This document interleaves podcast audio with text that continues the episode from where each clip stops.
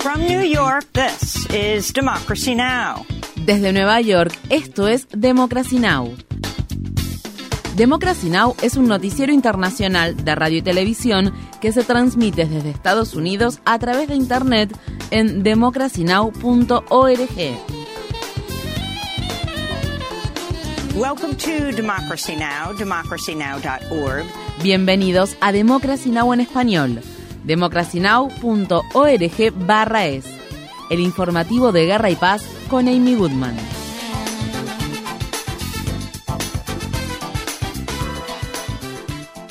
El Congreso de Estados Unidos evitó la paralización de los servicios gubernamentales del país a pocas horas de la medianoche del sábado, fecha en que se hubiera concretado el cierre administrativo del gobierno. El presidente de la Cámara de Representantes, el republicano Kevin McCarthy, cambió inesperadamente de parecer y acordó con los demócratas y la mayoría de los republicanos un proyecto de ley para mantener al gobierno en funcionamiento hasta el 17 de noviembre. Si bien el proyecto de ley no incluye un paquete de ayuda para Ucrania, sí destina 16 mil millones de dólares al financiamiento de los servicios de respuestas a catástrofes. La medida pasó rápidamente por el Senado y fue firmada por el presidente Biden el sábado por la noche. Tras la aprobación del proyecto de ley, el líder de la minoría demócrata de la Cámara de Representantes, Hakim Jeffries, se adjudicó la victoria para el pueblo estadounidense, diciendo que esta se produjo luego de la rendición total y absoluta de los extremistas de derecha. Por su parte, Biden criticó a los republicanos por haber creado una vez más una crisis en torno a la financiación del gobierno.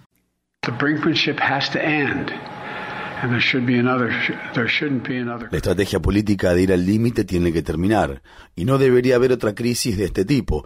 No hay excusa para que haya otra crisis. Por lo tanto, insto encarecidamente a mis amigos republicanos en el Congreso a que no esperen.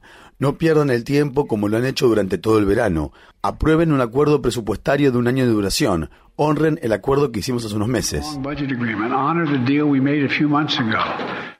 Por su parte, el congresista de derecha de Florida, Matt Gates, dijo el domingo que tomará medidas para destituir al presidente de la Cámara de Representantes, Kevin McCarthy, por haber trabajado con los demócratas para aprobar el proyecto de ley. Los republicanos de extrema derecha habían exigido que se implementen fuertes recortes de gastos y se destinen fondos para militarizar aún más la frontera sur del país. Mientras tanto, el congresista progresista de Nueva York, Jamal Bowman, pidió disculpas por activar una alarma de incendios al tiempo que los demócratas de la Cámara Cámara de Representantes se encontraban analizando el proyecto de ley de McCarthy antes de votar de forma apresurada la medida provisional. Bowman dijo que creyó que si activaba la alarma se abriría una puerta y que su intención no era retrasar la votación. Los republicanos de la Cámara de Representantes y la policía del Capitolio han abierto una investigación sobre el incidente. El gobernador del estado de California, Gavin Newsom, designó a Lafonza Battle para ocupar el escaño de Dianne Feinstein, quien falleció la semana pasada en el Senado de Estados Unidos. De este modo, Newsom cumplió con su promesa de nombrar a una mujer negra para ocupar dicho cargo. Battle, quien se convertirá en la primera senadora estadounidense abiertamente homosexual en representar a California, fue dirigente del Sindicato Internacional de Empleados de Servicio y actualmente es la presidenta de Emily's List, un comité de acción política que ayuda a elegir a mujeres demócratas que están a favor del aborto para cargos públicos. A pesar de sus antecedentes sindicales, Butler asesoró recientemente a Uber en su lucha contra la ley de California que exige a las compañías de aplicaciones conceder prestaciones a los trabajadores. Newsom había descartado la posibilidad de nombrar a uno de los actuales candidatos al Senado de Estados Unidos para ocupar el escaño, incluida la candidata progresista Barbara Lee, aunque la Fonsa Battle podría decidir unirse a la contienda como senadora interina. El cadáver de la fallecida senadora Dianne Feinstein fue trasladado el sábado de regreso al estado de California, donde será velada en la sede del gobierno municipal de la ciudad de San Francisco el miércoles, un día antes de que se celebre su funeral. Durante el fin de semana, una gran cantidad de personas le rindieron tributo a Feinstein, quien fue criada en un hogar abusivo, encabezó la lucha por la prohibición de la tenencia de armas de asalto en 1994 y se convirtió en una figura pionera de la política estadounidense al convertirse en la primera mujer en ocupar la alcaldía de San Francisco y la primera mujer en dirigir el Comité Judicial y el Comité de Inteligencia del Senado. Asimismo, desde desde la época en que se desempeñó como la alcaldesa de la ley y el orden de San Francisco hasta cuando apoyó las guerras e invasiones estadounidenses, incluidas las de Irak y Afganistán, Feinstein se mantuvo a la derecha del Partido Demócrata. En 1982, Feinstein rechazó un proyecto de ley que habría permitido que las parejas de hecho del mismo sexo de los empleados públicos de San Francisco reciban beneficios. Este fin de semana, el ex inspector de armas de la ONU, Scott Ritter, dijo en la red social X que había informado a Feinstein sobre la falta de pruebas en relación a que Irak poseía armas de destrucción masiva, pero ella, al igual que la mayoría de los miembros del Partido Demócrata, respaldó la invasión ilegal de George W. Bush en 2003. Ritter agregó, la sangre de miles de estadounidenses y cientos de miles de iraquíes mancha su alma. En 2014, Diane Feinstein insistió en publicar un informe sobre el programa de detención e interrogatorios de la CIA que fue adoptado tras los atentados del 11 de septiembre de 2001 y calificó las prácticas de la agencia como una mancha en nuestros valores e historia. Hace poco, Feinstein fue el blanco de críticas tras tratar de forma condescendiente a un grupo de menores de su distrito que se presentaron en su oficina para pedirle que firmara el New Deal ecológico. En ese momento, Feinstein reprendió a los jóvenes activistas y le dijo a una joven de 16 años, tú no me votaste. La gobernadora de Nueva York, Kathy Hochul, declaró el estado de emergencia el viernes luego de que una serie de lluvias torrenciales provocaron inundaciones repentinas en el valle del río Hudson, la isla neoyorquina de Long Island y la ciudad de Nueva York. El diluvio convirtió las autopistas en ríos embravecidos y paralizó la mitad del sistema de metro de Nueva York. El aeropuerto internacional John F. Kennedy recibió más de 20 centímetros de lluvia en solo 24 horas, un récord histórico de precipitaciones que la gobernadora Hochul atribuyó atribuyo a la crisis generada por el cambio climático.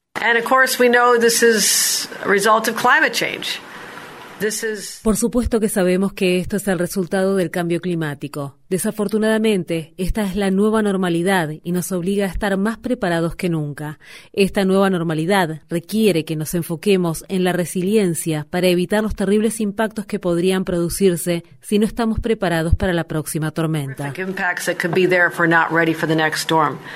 Mientras tanto, en Nueva York se han emitido este lunes nuevas advertencias sobre la mala calidad del aire debido a los incendios forestales sin precedentes que arden en Canadá. En noticias laborales en Estados Unidos, el sindicato United Auto Workers amplió su huelga el viernes luego de que el presidente del sindicato, Ron Fain, pidió a otros 7.000 trabajadores de una planta de Ford y de una planta de General Motors abandonar sus puestos de trabajo.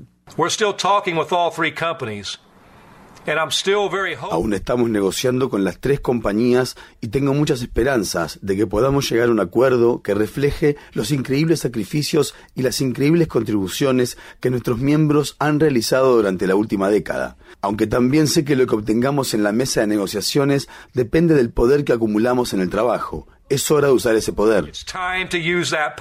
Esta es la segunda vez que el sindicato amplía la protesta desde que comenzó la huelga contra las compañías Ford, General Motors y Stellantis, en medio del aumento vertiginoso de las remuneraciones a los directores ejecutivos de las compañías automotrices. Los trabajadores piden un aumento del 40%, mejores prestaciones y el fin de los salarios escalonados. Por otra parte, unos 4.000 miembros del sindicato United Auto Workers que trabajan en las plantas que Mack Trucks, una estadounidense que pertenece a la compañía sueca Volvo posee en los estados de Pensilvania, Maryland y Florida, llegaron a un acuerdo provisional para evitar una posible huelga. Mientras tanto, 75.000 trabajadores sanitarios de la empresa Kaiser Permanente podrían declararse en huelga desde el miércoles hasta el final de la semana, luego de que su contrato expirara el fin de semana pasado. Las negociaciones que se llevaron a cabo no dieron lugar a un nuevo acuerdo, ya que los trabajadores buscan salarios más altos, mejor dotación de personal y mejoras en sus planes de pensiones, entre otros beneficios. La huelga afectaría a los trabajadores de Kaiser de los estados de California, Oregon, Washington, Colorado y Virginia y de la ciudad de Washington, D.C. En México, dos migrantes mexicanos murieron y otros tres resultaron heridos el viernes en un tiroteo que se produjo cerca de la ciudad fronteriza de Tecate en el estado de Baja California. El grupo de 14 migrantes se encontraba en el medio del desierto cruzando el cerro de Cuchumá, un lugar sagrado para las comunidades indígenas locales y una ruta que comúnmente utilizan los narcotraficantes y traficantes de personas. Las autoridades mexicanas dijeron que aún se desconoce la causa del tiroteo. Las duras políticas fronterizas han obligado a los migrantes que se dirigen a Estados Unidos a depender de los traficantes y a cruzar la frontera a través de áreas remotas y peligrosas, donde son vulnerables a la extorsión y a los actos de violencia por parte de las fuerzas del orden y las organizaciones narcotraficantes de México. En noticias relacionadas, al menos 10 migrantes cubanos murieron y más de una docena resultaron heridos el después de que el camión de carga en el que viajaban volcó en una carretera del estado de Chiapas cerca de la frontera con Guatemala. Asimismo, otro migrante de Ecuador también murió el sábado en un accidente de tránsito en la ciudad de Mexicali, al otro lado de la frontera de la ciudad californiana de Calexico, al chocar contra un autobús y un poste de servicios públicos mientras era trasladado en una camioneta tras ser detenido por funcionarios de inmigración mexicanos. Asimismo, al menos otros 10 migrantes de Guatemala y Colombia también resultaron heridos en el mismo accidente. En Eslovaquia, el ex primer ministro Robert Fico se convirtió en el principal candidato para encabezar un gobierno de coalición después de que su partido, que es aliado de Rusia, obtuviera el mayor porcentaje de votos en las elecciones parlamentarias del domingo. Fico ha solicitado que se entablen negociaciones para poner fin a la guerra de Rusia en Ucrania y ha hecho campaña con la promesa de detener los envíos de armas a Kiev. Asimismo, Fico había dicho que permitir el ingreso de Ucrania a la OTAN significaría el comienzo de la Tercera Guerra Mundial el domingo Fico dijo que una de las principales prioridades del nuevo gobierno debería ser tomar medidas enérgicas contra los solicitantes de asilo y los migrantes que cruzan la frontera entre Eslovaquia y Hungría. Una de las primeras decisiones que debe tomar el gobierno es implementar un reglamento gubernamental que restablezca los controles fronterizos con Hungría. Y sí, eso es todo lo que hay que hacer y lo sostengo no se verán cosas bonitas. Es posible que sea necesario acudir a la fuerza para resolver el problema de los migrantes. El Partido Liberal Eslovaquia Progresista, que quedó en segundo lugar y apoya el envío de armamento a Ucrania, dijo que intentará formar una coalición para evitar que Fico tome el poder. En España, el líder opositor de derecha Alberto Núñez Feijó ha fracasado en su intento para formar un nuevo gobierno, lo que ha allanado el camino para que el presidente del gobierno en funciones, Pedro Sánchez, permanezca en el poder por otros cuatro años. Para conseguir otro mandato, Sánchez tendrá que ganarse el apoyo de dos partidos catalanes que exigen que se otorgue amnistía a cientos de activistas separatistas catalanes que fueron arrestados durante las protestas masivas de 2017. Estas fueron las palabras expresadas por un activista estudiantil independentista de Barcelona. Si el presidente del gobierno quiere respetar al pueblo catalán, tiene que tomar algunas medidas a favor de la amnistía y la autodeterminación. Así que tiene que elegir si quiere que la derecha y los partidos de extrema derecha vuelvan a tomar el poder de España o quiere progresar e ir hacia el futuro y respetar al pueblo catalán. Los votantes de Maldivas eligieron al líder de la oposición Mohamed Muizú como presidente del archipiélago del Océano Índico. Muizú obtuvo el 54% de los votos en las elecciones de segunda vuelta que se celebraron el domingo, por lo que derrotó al actual presidente Ibrahim Mohamed Solí, que cultivó relaciones diplomáticas estratégicas con India. Por su parte, Mohamed Muizú, quien supervisó varios proyectos de infraestructura financiados por China en las Maldivas, está más estrechamente alineado con Pekín. En el estado de California, un grupo de manifestantes se congregaron el sábado en la ciudad de San Pablo para condenar la construcción de un centro de capacitación policial y de un campo de tiro, un proyecto cuyo presupuesto asciende a 43 millones de dólares. La ciudad que se encuentra al noreste de la ciudad de San Francisco ya ha acercado un enorme terreno justo al otro lado de la calle de la sede del gobierno municipal de San Pablo para la construcción del proyecto. Los manifestantes invocaron la campaña Vote para detener la Cop City, que se está llevando adelante en la ciudad de Atlanta, donde decenas de personas han sido acusadas de terrorismo doméstico por oponerse a la construcción del centro de capacitación policial conocido como Cop City. Estas fueron las palabras expresadas por un manifestante de San Pablo que habló de manera anónima por seguridad. No resulta extraño que después de 2020 y del amplio levantamiento contra la policía que ha tenido lugar en Estados Unidos, aparezcan propuestas para construir centros de capacitación policial en todo el país, ¿verdad? Así que básicamente quieren prepararse mejor en tácticas de contrainsurgencia, prepararse mejor para vigilar y asesinar a las comunidades negras y de color, así como las personas que buscan proclamar su libertad.